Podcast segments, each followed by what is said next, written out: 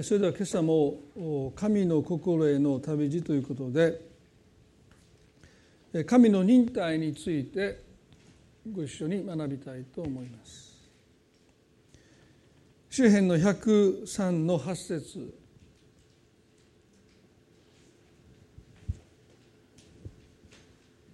詩篇の103の8節にこのようになります。主は憐れみ深く情け深い怒るのに遅く恵み豊かである。もう一度申しますね。主は憐れみ深く情け深い。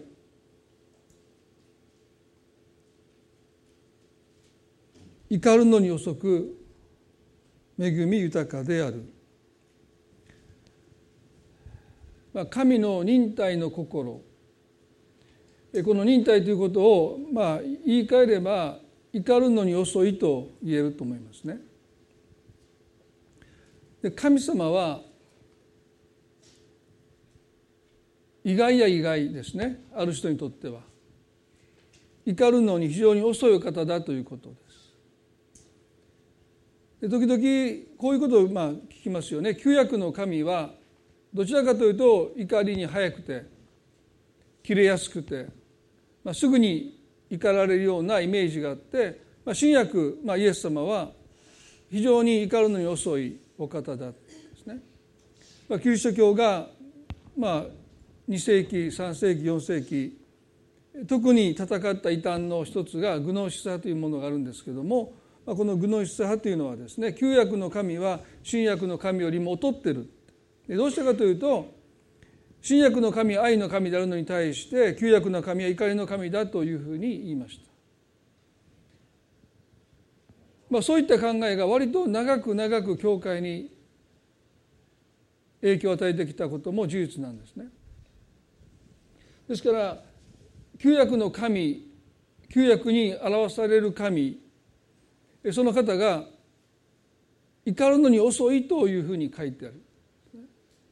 例えばネヘミヤの9章の17節にも繰り返し語られています。ネヘミヤという人はバビロによって破壊されたエルサレムを再建するために用いられた、まあ、預言者というよりは、まあ、リーダーですよね。で彼がこのように言いました。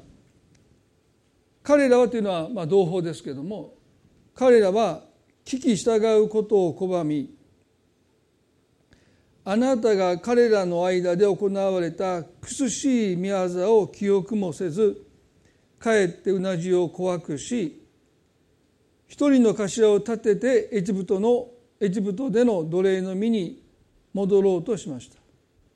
それにもかかわらずあなたは許しの神であり情け深く憐れみ深く怒るのに遅く恵み豊かであられあられるので彼らをお捨てになりませんでした。ネヘミヤの9の17にありますね。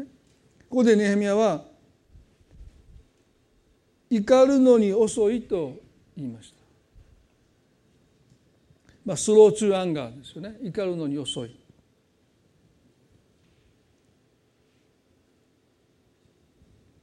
今日皆さんと共にこの神様の心忍耐深い怒るのに遅いというこの神の心に、まあ、私たちが近づいていく時にある一つの葛藤を私たちは覚えると思うんですね。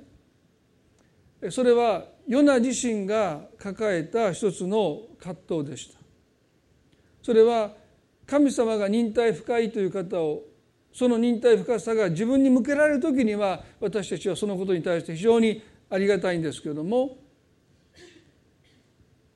そうでない人にですねあるいは私たちが好ましく思わない私たちがどこか心の中で裁いている人に神が忍耐深いお方であること怒るのに遅いというその心を向けられる時に私たちは非常に葛藤してしまうという経験をします。預言者ユナはその葛藤を抱えた人物の一人ですよね。このヨナ書をもう一度今日見たいと思いますけれどもヨナの一章の二節にこうあります。立ってあの大きな町ニネベに行きこれに向かって叫べ。彼らの悪が私の前に登ってきたからだとおっしゃっ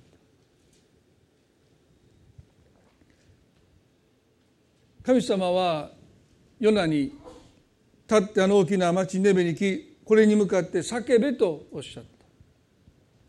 でこれに向かって叫べとは悔い改めを叫べという意味です。今なら間に合うって。悪から立ち返りなさいと叫べと。まだ間に合うですね。今なら間に合う。だからヨナよニネベの町に来なさいとおっしゃった。でもヨナにとっては今なら間に合うというこの言葉がまあこうそのそういうことはここにありませんけど神がそうヨナに伝えようとしているんですね。まだ間に合う。でもその言葉が彼にとって非常に腹立たしい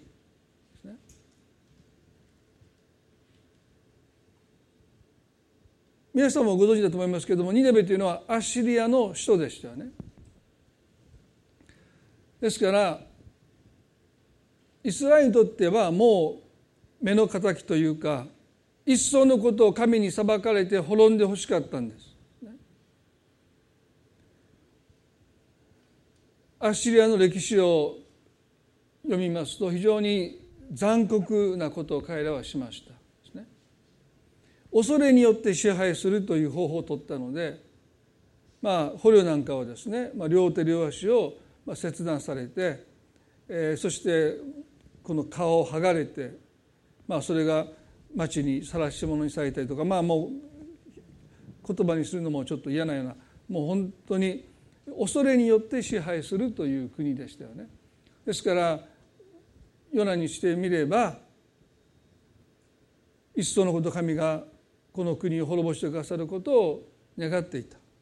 ですから3節でしかしヨナは主の御顔を避けてタルシスへ逃れようとし立ってヨッパに下った彼はタルシ行きの船を見つけ船賃を払ってそれに乗り主の御顔を避けて皆と一緒にタルシへ行こうとしたと書いてあります。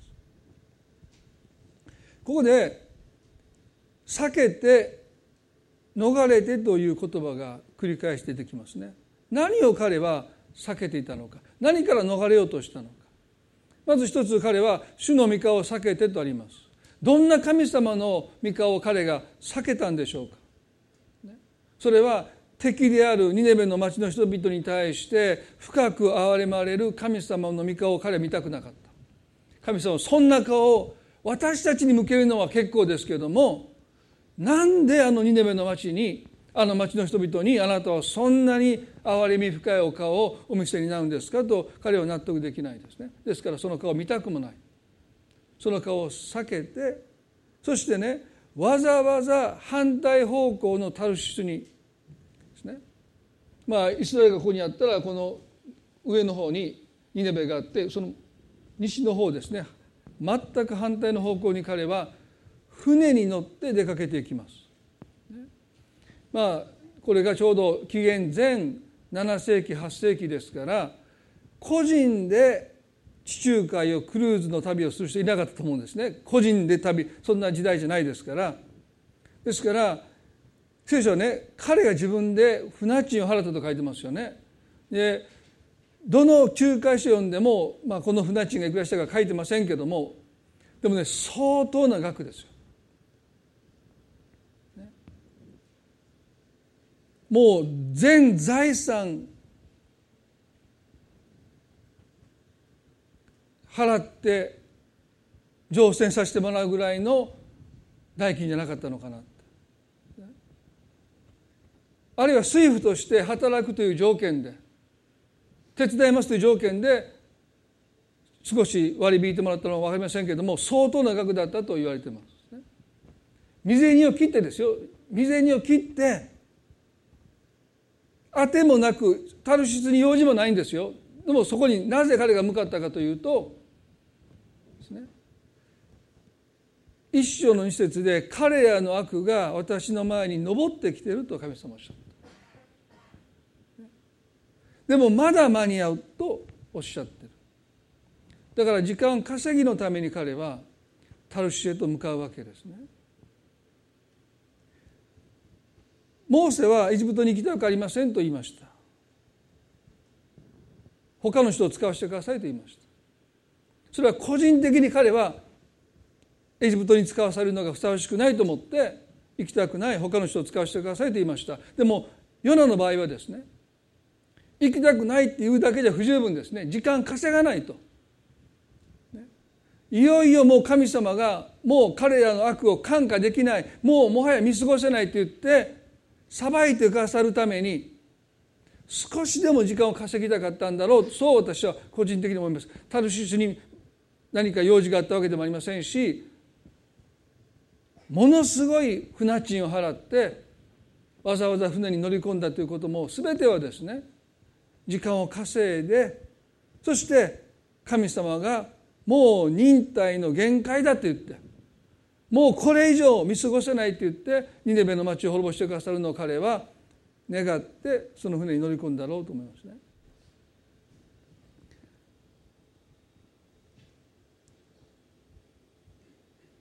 4節で「さて主は大風を海に吹き吹きつけられたそれで海に激しい暴風が起こり船は難破しそうになった」たちは恐れ彼らはそれぞれ自分の神に向かって叫び船を軽くしようと船の積み荷を海に投げ捨てた。しかしヨナは船底に降りていって横になりぐっすり寝込んでいった。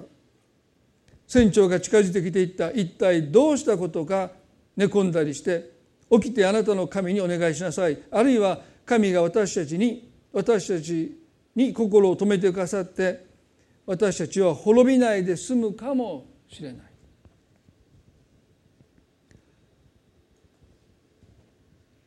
季節外れの向かい風が吹いてきて船が押し戻されて浅瀬に乗り上げようとしてる。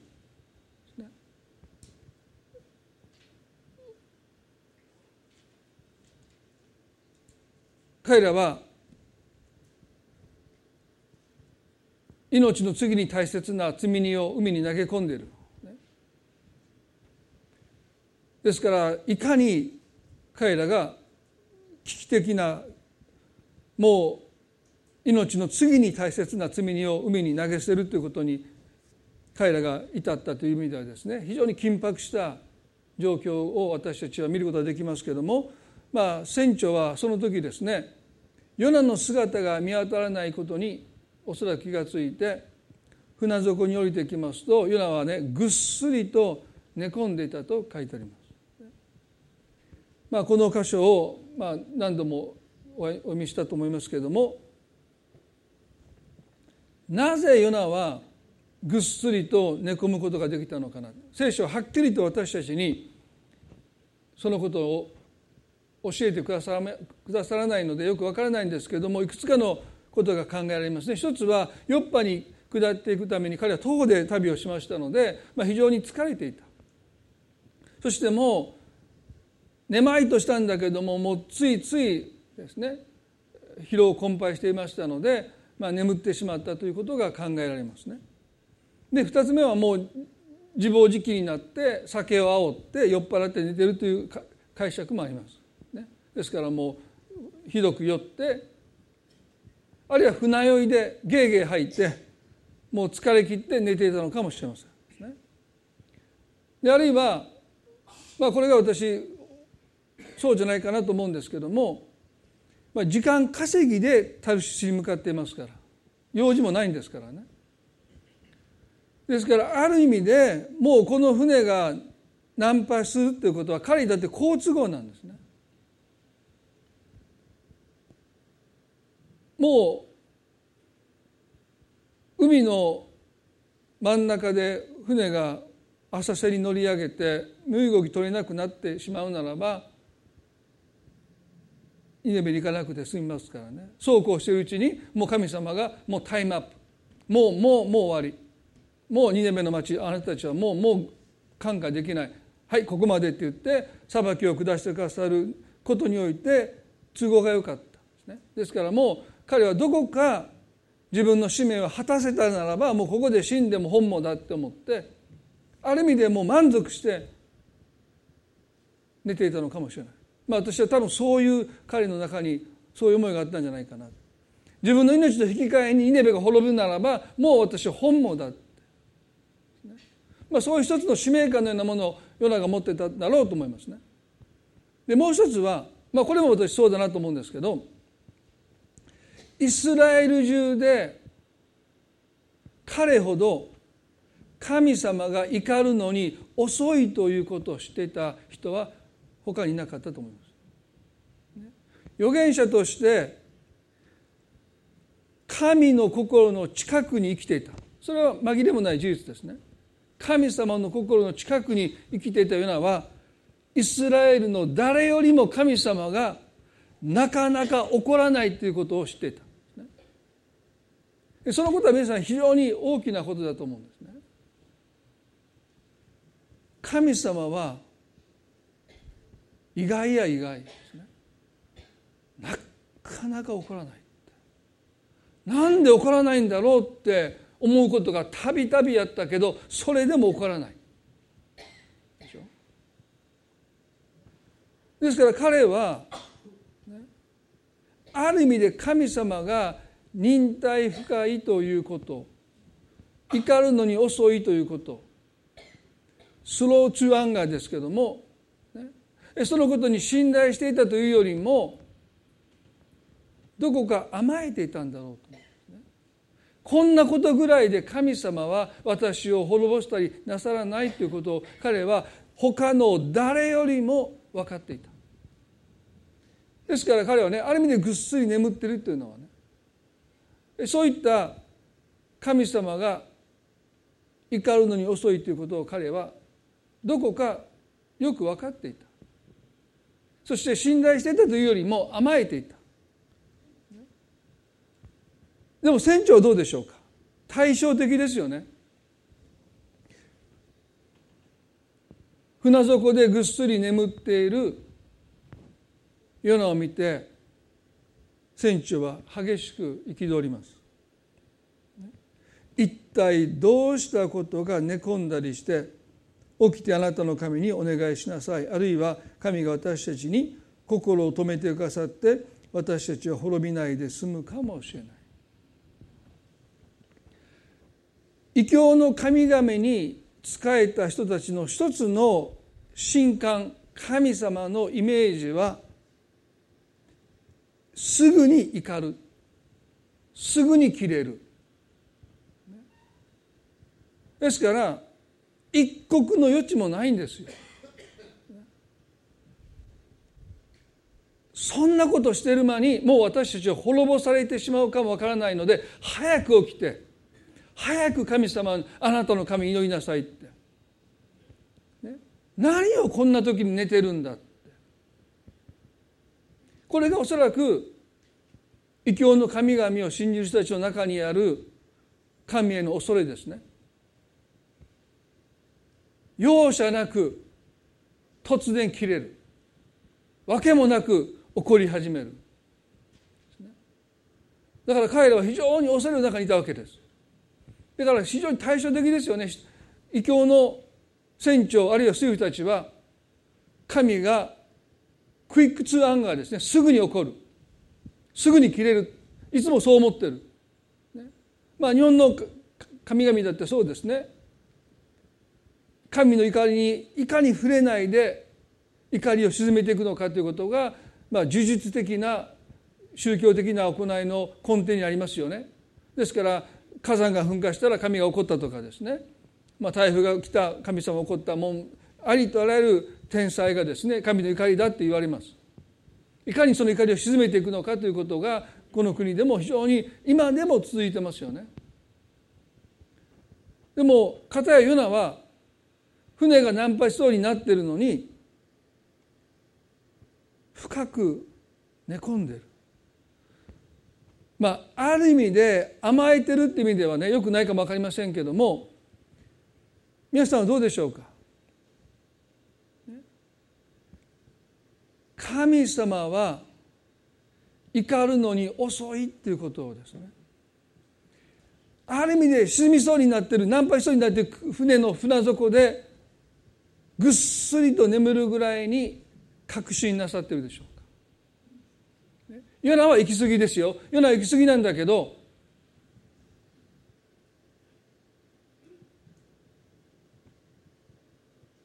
でもある意味で彼はそのことを誰よりもよく知ってた。この後船底からしぶしぶ甲板に上がっていったヨナはですねくじを引かされてそのくじが彼に当たりました。彼らは言うんです。あなたは何人ですか？何の仕事をしてるんですか？ですね。ヨナの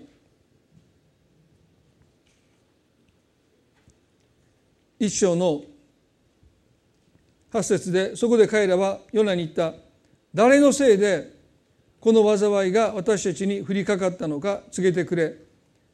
あなたの仕事は何かあなたはどこから来たのかあなたの国はどこか一体どこの民か。ヨナは彼らに言った。私はヘブル人です。私は海と陸とを作られた天の神主を恐れています。それで人々は非常に恐れて彼に言った。なんでそんなことをしたのか。人々は彼が主の御顔を避けて逃れようとしていることを知っていた。ヨナはヨナが先にこれを彼らに告げていたからであると書いてありますね。なんでそんなことをしたのか。彼らはね非常に恐れたって。ああもう終わりだって思った。なんでそんなことあなたはしたんだってもう俺たちはもう終わったこの陸と海と作った神にあなたを背いてニネベの町に行かれ行けと言われた神に背いて全然違う方向のタルシュに向かっていくなんてことしたんだもう俺たちは終わりだと思った。でもヨナだけはそう思わないんですよ。神様は怒るのに遅い信頼してるわけじゃない。甘えてるんだけどもでもそれでも彼は神の心をよく知っていた。もう用人たちはもう非常に恐れてもう終わったと思った。でもそんなことで神は私たちに滅びを下さないということをヨナ自身が誰よりも知っていた。で彼はこういうんですね。私を海の中に投げ込めばいいって言うんです。でこの時に彼は本当に死を覚悟したんでしょうか。神様が私を海の木図としてもう滅ぼしてしまうことで怒りを収められるって彼がそう思って私を海に投げ込めって言ったんでしょうか。私が犠牲になるってこれで神の怒りが沈む静まるだろうって。本気で彼がそう思ったんでしょう。まあ彼聞いてみないと分かりませんけども個人的にはそう思ってないと私は思います。彼はこう思ったと思うんですね。この荒れ狂う海の中に投げ込まれたとしても神はなお私を見放さず私を滅ぼさない方だって。まだまだこれぐらいじゃ神は私を滅ぼさないって。ずうずうしいですけども。でも彼は神様の心をある意味でよく知っていた。ですから自ら進んで海に投げ込まれることを志願してそして海に投げ込まれているその最中も神様助けてとから叫ばない。海の中にドボンタイって皆さん想像してみてくださいね。太陽が光を失って荒れ狂う海の中に投げ込まれて真っ暗の中に沈んでいく時にですね。もう聖書が藻が絡みついてきたって書いてますね。そして神様が深いところで大きな魚を備えてヨナを飲み込んだ、ね、そしてお腹の中であまりの魚臭さにですね多分3日間我慢できなくなって、まあ、私だったらもう1時間で悔い改めてもうイネビの町に行くって言うと思いますけれども、まあ、3日の中で彼はもう悔い改めましたけれどもでもどうもこの後見てると本当に本気で悔い改めたとは思えないんですね。彼ね多分投げ込まれて沈んでいく時に神様やっぱりごめんなさいって。死にたくこんなとこで死にたくないですって叫んでる様子もなくね。魚に飲み込まれた時にね遅いじゃないかぐらいの気持ちだったと思うんですね個人的にはね。いつまで待たせるんですかみたいな。もうどこまでもずうずしいですけどもでもそのずうずしさの裏返しにはやっぱり神様は怒るのに遅いという彼の確信があったことも事実なんだろうと思うんです。海の中に投げ込まれて沈んでいく中でもある種彼は恐れてない。こんなところで神は私を滅ぼさないということを彼はおそらく心の中で思ってる。んですね。だから魚に飲み込まれた時に「ああ神様助けてくださってありがとうございました」というよりは「神様遅いで」って「もうちょっと足つくとこやったじゃないですか」みたいなね。もう逆ギレしてるそんな感じもするんです。そして魚が彼を吐き出してニネベの町に行って3日間町を歩き回りました。だから相当大きな町ですよ。3日間ずっと歩いて皆さん島本町一周歩くのに多分この町だと2時間いらないでしょ。3日間、まあ、どの辺まで行くんでしょうね。京都を越えてまたずっと行けるでしょ。だから相当大きな町だったことが分かりますけれどもそして彼が3日間この町を歩きながら悔い改めないならばこの町を滅んでしまうということを伝えたところですね。ヨナが全く望まなかったことが起こります。王が王座から降りて荒布をまとって断食を布告して悪の道から立ち返るようにと直令というかですね。国々に出したわけで国に出したわけですよね。するともう民がみんなこぞって神の前に憐れみを求め始めた。まあ大リバイバルですよね。まあ後に12万って書いてましたから12万の人が神の前に憐れみを求めて悔い改めた。ですね。このヨナの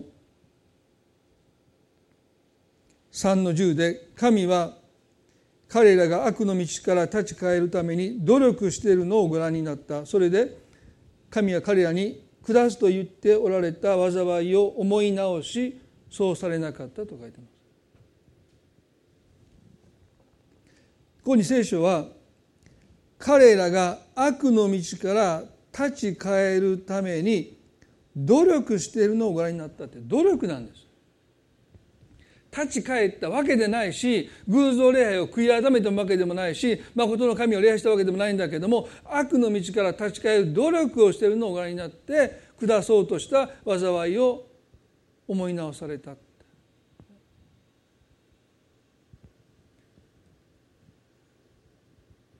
神様は怒ることを思い直すきっかけを探しておられるようですね。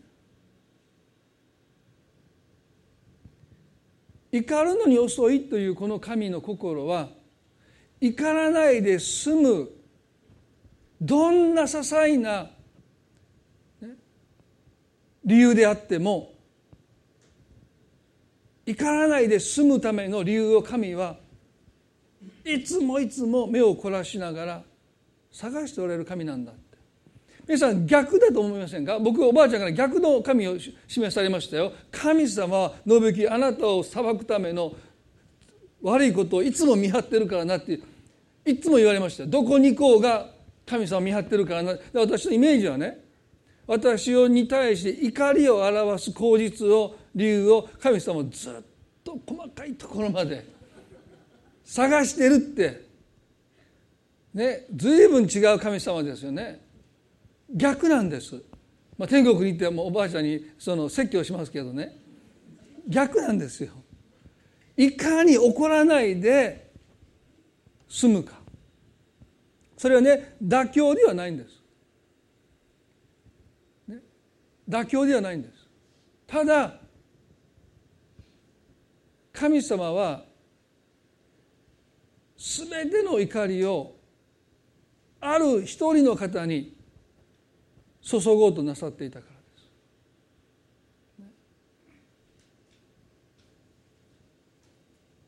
この杯を私から過ぎ去らせてくださいとあのゲッセマネの園で祈られたあの杯の中にあるものが神の怒りですね。ですから神はありとあらゆる怒りをただお一人の方その方だけに注ぐことをお決めになってだからどうかあなたの上に怒りを注がないで済むようになんとか怒りを下さないことの口実を理由を神はいつも探しておられるですから彼らが悪の道から立ち返る努力をしたことで神はもうそれを見て妥協したわけじゃない。やがてあるお一人の方が全ての人の罪の刑罰の報いとしての神の怒りを一心に受けて打たれるためにですね。神は怒りを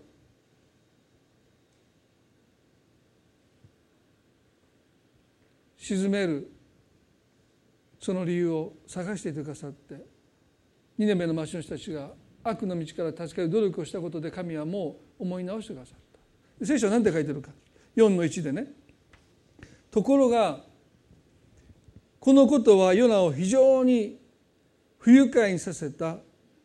ヨナは怒って主に祈っていった。ああ主よ私がまだ国にいた時このことを申し上げたではありませんか。それで私をは初めタルシシュへ逃れようとしたのです。私はあなたが情け深く憐れみ深い神であり怒るのに遅く恵み豊かであり災いを思い直されることを知っていたからですと。ここでねヨナは何て言ったのか、私がタルシへと言ったその理由、それはあなたがいつまでたっても起こらないからだって言うんです。神様もういい加減にしてくださいって。いつまであのニネベの町の人に対してあなた怒らないんですかって。だから私はもう我慢できなくて。タルシエと向かったんです。どうして怒らないんですか？皆さんある意味でヨナは神の心を知っていました。腹が立つほど怒らないんです皆さん、ね、皆さんの神様ってそういう方でしょうか？神様に腹が立つほど神様は怒らない方なんですよ。その皆さん確信がありますか、もういい加減にしてくださいあの人早く打ってくださいなんで悪者が栄えるんですか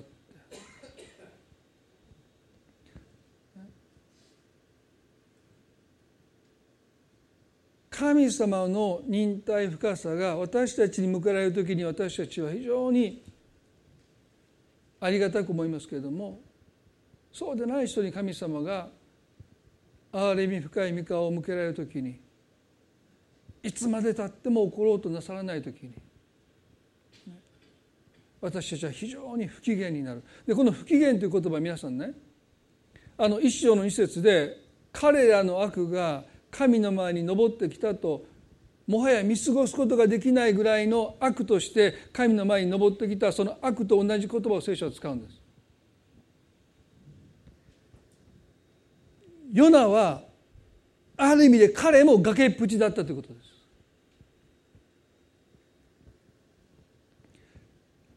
もし神が怒るのに遅いお方でなければ彼も神に打たれて滅んでいてもおかしくなかったんです。聖書は全く同じ言葉をヨナにも使います。それは私たちにも同じですね。私たちがもっと神様早く怒ってくださいよ。いつまで怒らないんですかともし私たちがそう思っているならば分かったっておっしゃった瞬間その人が打たれた瞬間私たちも打たれます。神の目にはその罪は全く等しいからです。なぜ神は裁きを受けて当然だとあなたが思う人を神が打たないのか。もし神がその人を打った瞬間私たちも打たれるからです。ヨナはそのことに全く気がついていない。彼も崖っぷち。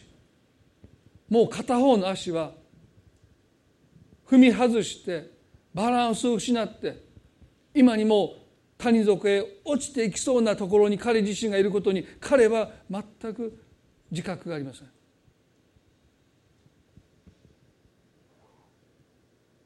どうしてあなたは怒らないんですかと崖っぷちに立ちながら今にも谷底に落ちそうになりながらヨナは神に訴えてる。それが私たちの姿ではないでしょうか。私たちの望みは腹が立つほど神様が怒らない。お方。スローツーアンガー。こちらが忍耐できないぐらいにいつまでも怒らないお方。そこに私たちの望みがあるんだということ。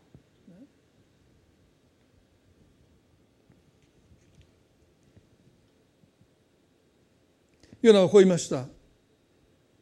4の3で「主よ今どうか私の命を取ってください。私は生きているよりも死んだ方がましです」から。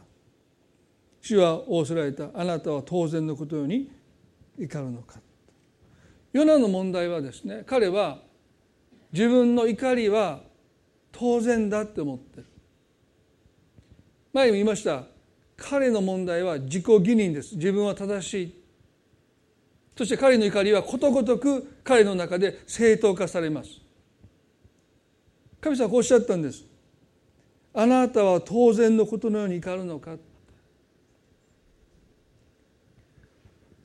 皆さん私たちの中にもヨナの怒りがあります。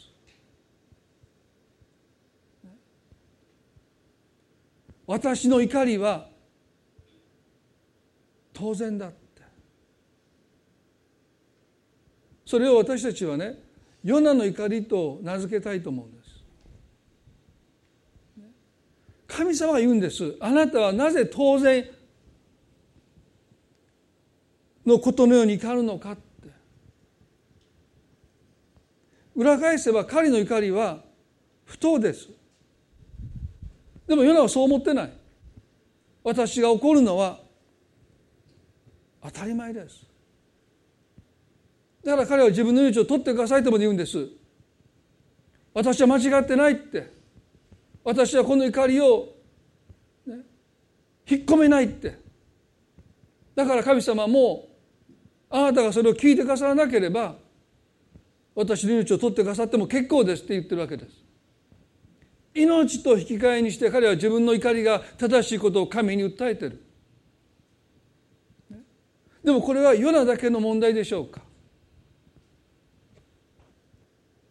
私たちの中にもヨナの怒りがあるはずです。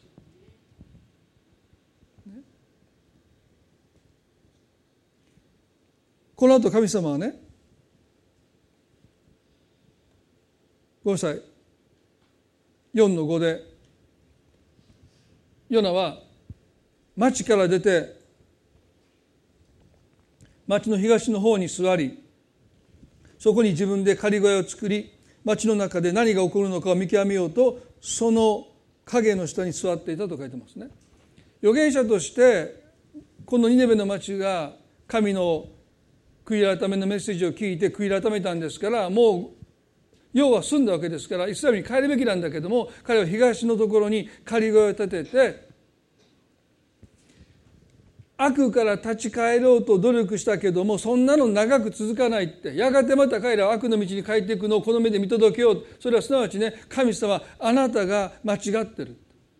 私の方が正しかったことを神に証明するために彼はわざわざ仮声を立ててニネベの町を監視してる、皆さん自己義認に陥るとですね。神様あなたは間違ってるって。私の方が正しいって。そこまで自分の正しさに対して私たちは盲目的になっていくんです。神様あなたは間違ってますよ今に見てください。彼はまた悪の道に帰ってきますよあなたはきっと後悔なさるでしょう。彼らは憐れんだことを。またやらかしますよ。また無実の血が流されますよ。多くの人がまた苦しみますよ。あなたは間違ってる。彼らを裁くべきだった。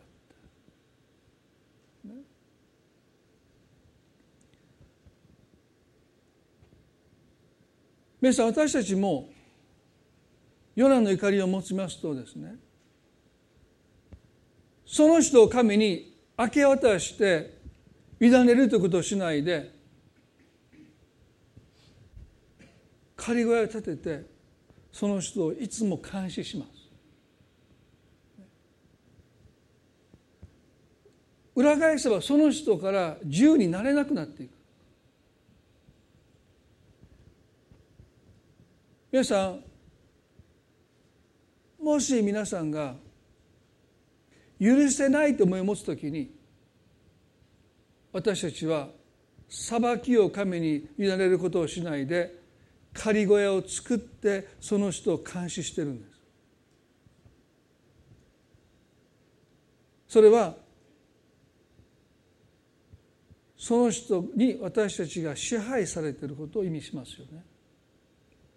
神様はこの後ね一本の遠駒を備えてそれをヨナの上を覆うように生えさせ彼の頭の上の影としヨナの不機嫌を直そうとされたと書いてます。私この箇所読んでねいつも思うんですね。神様ってヨナの不機嫌を直そうとされたって。えー、って思いませんか？皆さんね人の怒りの根っこに何あるかというと支配です。自分の思い通りに支配するために人は怒り不機嫌になるのもそうでしょ？どうして不機嫌になるんですか？自分の思い通りいかないから不機嫌になるんですよね。裏返せば自分の思い通りにしようとするその支配が人の怒りや不機嫌の根っこにあります。もちろん悪や罪に対して怒るということもありますけれども、まあ、私が知ってる限り多くの怒り不機嫌はやっぱり支配なんですね。え怒ってんの？うん。いや怒ってるやろ。怒ってへん。いやもう声がちょっと大きいけどいやそんなことないとかですね、まあ、大統領の会話を皆さんこで僕は再現してるわけじゃないんですよ。あの別に架空の人物ですね。いや怒ってるやん。いや怒ってへん、まあ、まあこれ以上やったら後から怒られるから。やりませんけどね、まあ、それは向こうもそういうふうに経験してると思います。ね。まあ、何をしてるんですかそんな、まあ、ここ皆さん笑ってるけど。何をここで2人はしてるんでしょうか？支配ですよ。自分の思い通りにことを進めることにおいて人は怒り不機嫌になるわけですよね。で神様はヨナの不機嫌を直そうとされたあヨナが不機嫌になったことで神様を動かしてると思うんです。神様言いなりじゃないですかって。でもそうでしょうか、この後何て書いてるか。神様は次の日ですよ。ヨナは非常に喜んだ。もうこの影ができて、ね、そしてもう太陽の直接の日が当たらなくなってまあ量とまで言わなくてもですね少し影になったところで彼は非常に喜んだんですけどもなんと次の日に一匹の虫を用意してその虫がそのトウゴマの木を噛んだので借りてしまった。神様はヨナが不機嫌になることで支配なされ支配されて言いなりになってトウゴマの木を備えたわけじゃなくてあることを彼に伝えるためでした。その何て書いてますかその次ね太陽が昇った時神を焼き付くような東風を備えられた太陽がヨナの頭に照りつけたので彼は衰え果て自分の死を願っていた私は生きているよりも死んだ方がましだと言いました。まあ、極端な人ですよ彼はね。でもね彼はこう言ったんです。神様あなたがニネベの町を裁かないならば死んだ方がましです。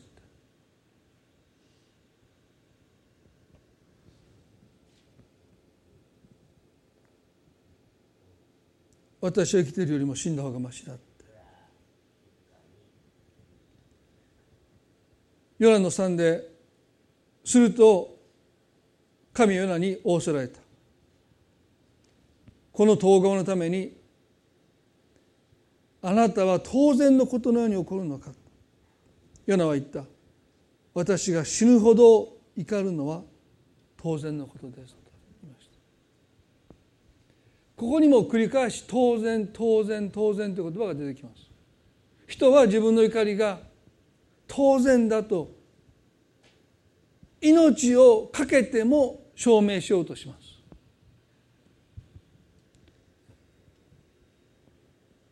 ヨナはほんのかけらですら自分の怒りが不当だということを疑っていない。死んでも私は撤回しませんよ神様私は間違ってない。私が怒るのは当然だと言いました。最終的に神様は何とおっしゃったのか。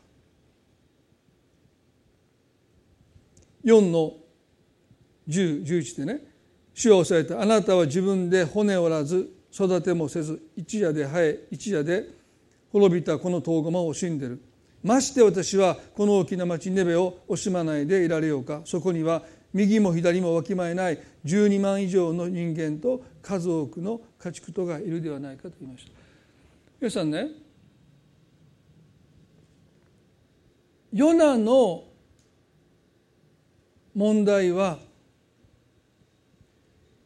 彼が怒りを鎮めるために要求した代償私の怒りを鎮めるために彼が求めた代償が実にニネベの町の12万以上の人々と無数の家畜の命だったということにヨナ自身は全く気が付いてないという問題。人は自分の怒りがどれだけ多くの代償を求めているのか基本的に分かっていない。もし神が私が怒るのは当然ではありませんかと言ってそうかそこまで言うならばあなたの怒りを鎮めるためにあなたが求めるその償い代償彼らに払わすと言って2年目の町を歌えたとした時その町になんと12万以上の右も左もわからない人々が住んでいて無数の家畜がその代償として払われたことを促した時に彼はおそらくもう立ち直れないぐらいの自分の怒りがどれだけの代償を求めてたというその事実に彼はおそらく打ちのめされて二度と立ち直れなかったぐらいの喪失感に苦しむことになったと思います。皆さん人は自分の怒りがどれだけ多くの償いを怒りを向けている人に求めているのか分かっていない。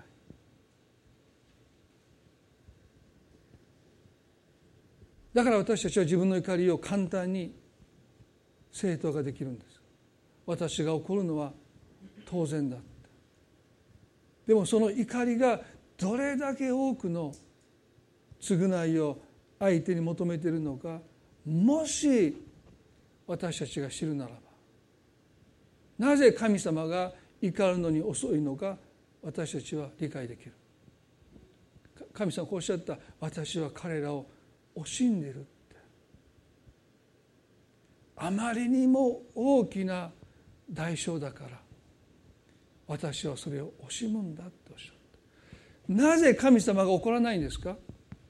それは神の怒りがどれだけ多くの代償を求めることかを神ご自身が知っておられるので神はできる限り可能な限りその代償をたった一人の方だけに求めたい愛する御子イエスだけにその代償を求めることそれ以外の人に神はこの怒りの代償を支払わせたくないと願っておられるがゆえに神はどこまでも怒ることにおいて遅い方なんだということなんです。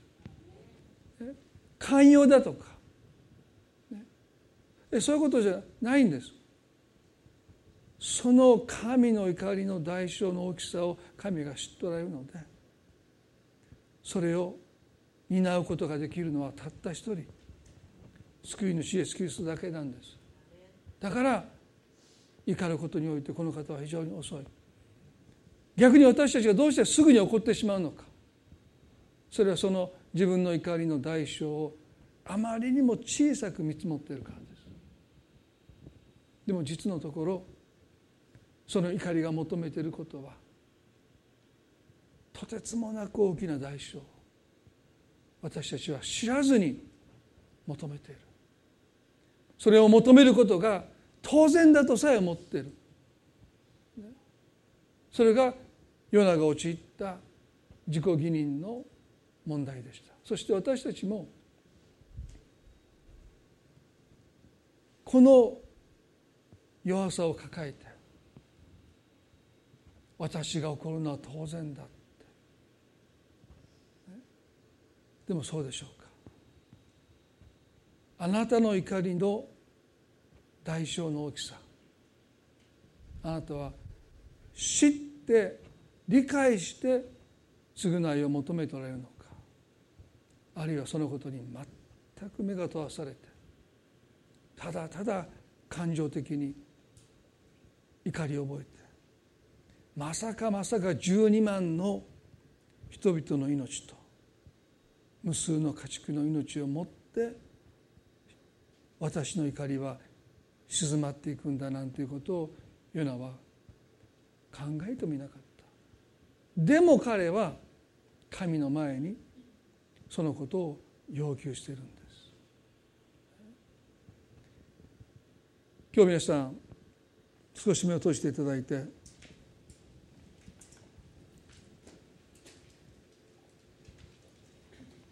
私たちの中にもヨナの怒りがあると思います。もしかしたらもうあなたは監視小屋を建てて神様がその人を裁かないことをどこか苛立ちを覚えてるかもわからない。なんであの人が祝福されて繁栄してあんなに幸せそうにしてるのか我慢できない。その人のしたことを考えるともっと苦しむべきだって。もっと辛い目に遭うべきだって。割に合わない。って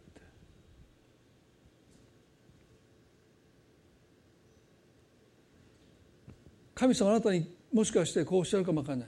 あなたは当然のことのように怒るのか。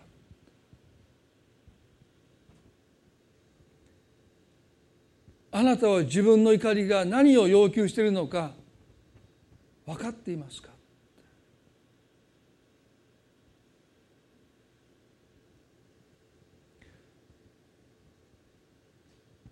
その喪失にあなたは耐えれるんですか？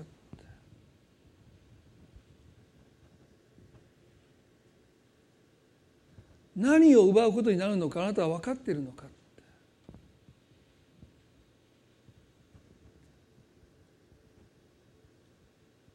今日私たちは神様に祈りたいですね。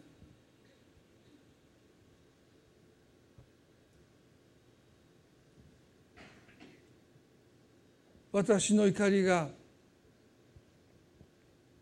何を要求しているのか私には分かっていません。そしてもし私がそのことを知らされると私はそんなことを私は求めていない。そんなことを私は求めていたんでしょうか。神様は言います。そうだ。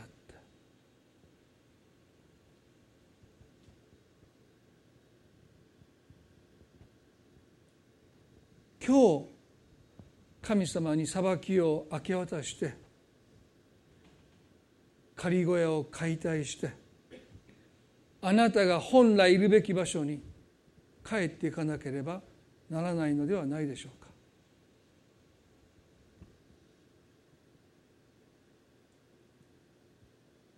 神様は今日あなたを怒りから解放したいと願っておられると思います。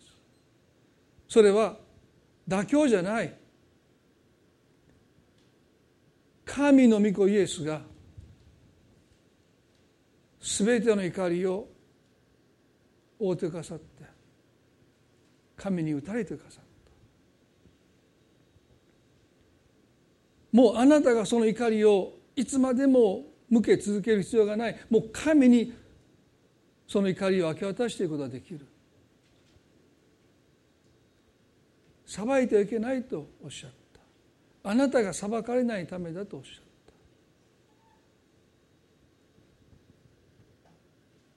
今日私の中にもヨナの怒りがあるということに気づかされてヨナはあの左の中で衰えていったそうです。一番ダメージを受けるのは怒りを持っている私たちです。私たちの魂は私たちの霊は怒りに蝕まれていきます。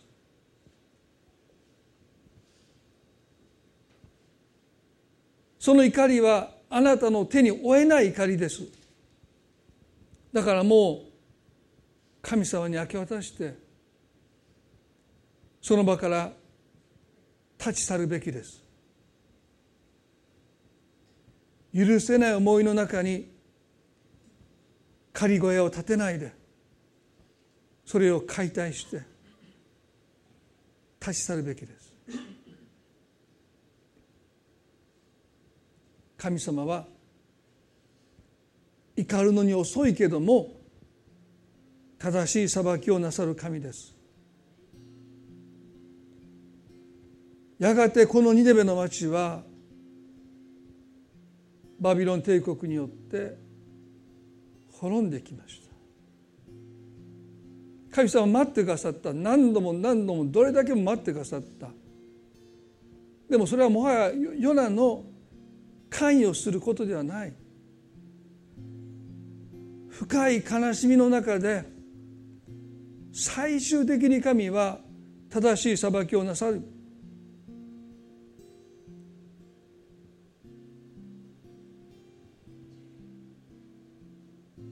今日あなたの怒りを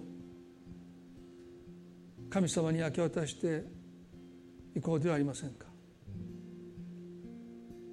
一言祈ります。恵み深い怒るに遅い私たちの神様。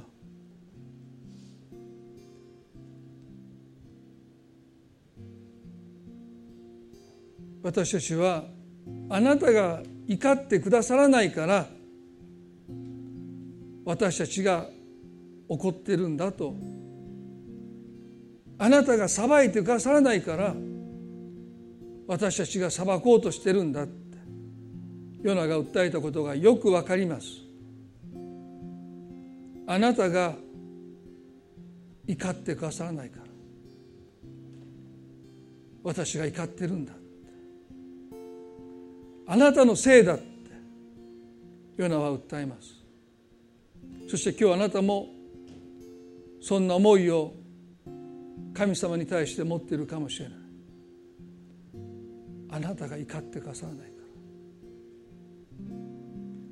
でも今日神様は私たちをその怒りから解放したいと願って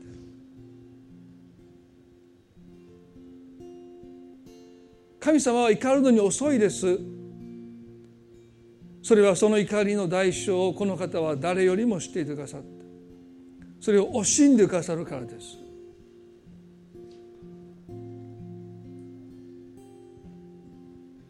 神様を信頼してあなたの怒りを神様に今日もう預けたい。その怒りはあなたを蝕んできました。あなたの魂あなたの霊を蝕んできました。ヨナはもう衰え果てて死んだ方がましですと言いました。神様今日許せない思いの中にとどまっている。その怒りがその人の魂をその人の霊を蝕んでいるならば私にその怒りを明け渡しなさい。その怒りはイエスの杯の中に注がれてイエス様が全部引き受けてくださる。この怒りはイエスを蝕んできました。イエスですらこの杯を私から過ぎ去らせてくださいと祈られたほどにそんな怒りをどうして私たちが抱え込み飲み干すことができるでしょうか。それは私たちを蝕んできます。今日あなたの前にこの怒りを明け渡すことができますよ主よ一人一人をあなたが覚えてくださってヨナの怒り自己義認の怒り私は間違ってないという怒りあなたに今明け渡すことができますように。助けてください。そして今その場所から立ち去ってあなたの本来いるべき場所に帰っていくことができますように。お一人一人の心あなたがどうぞ祝福してくださることを今祈ります。神様この礼拝を感謝いたします。あなたが一人一人の心に触れてくださっていることを信じてますます怒りから私たちを解放してくださることを信じて愛する私たちの主イエスキリストの皆によってこの祈りを見舞いにお捧げいたします。それではどうぞ皆さん立ち上がっていただいてご一緒に賛美を捧げたいと思います。イエスの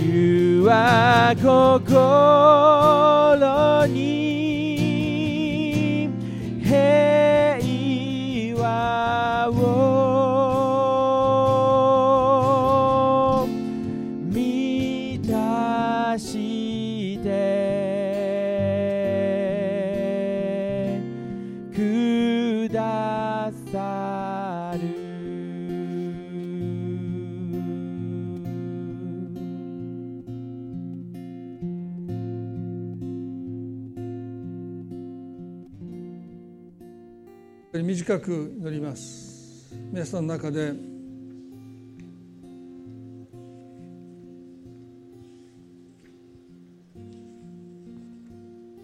このヨナの怒りから本当に解放されたい。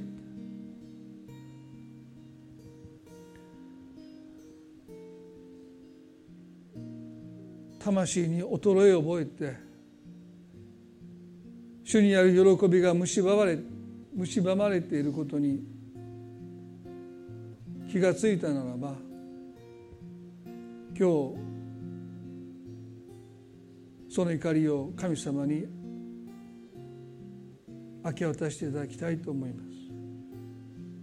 その決心を今日していただきたいと思います。短く祈ります。神様この怒りは私の手に負えません。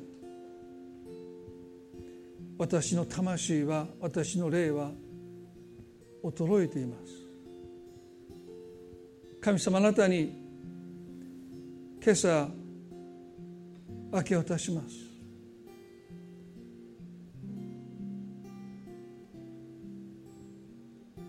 もうここにとどまりません。ここから立ち去ります。主よ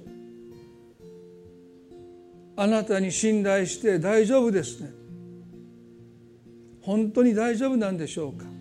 そう私たちはまだ不安かもしれない。でも十字架こそが神の答えです。怒るのに遅い神でありますけれども妥協はなさらない。感化することはなさらない。だから今日もうあなたを信頼してその怒りをあなたに明け渡すことができますように。今日決心できますように助けてください。愛する主イエス・キリストの皆によってこの祈りを見舞いにお捧げいたします。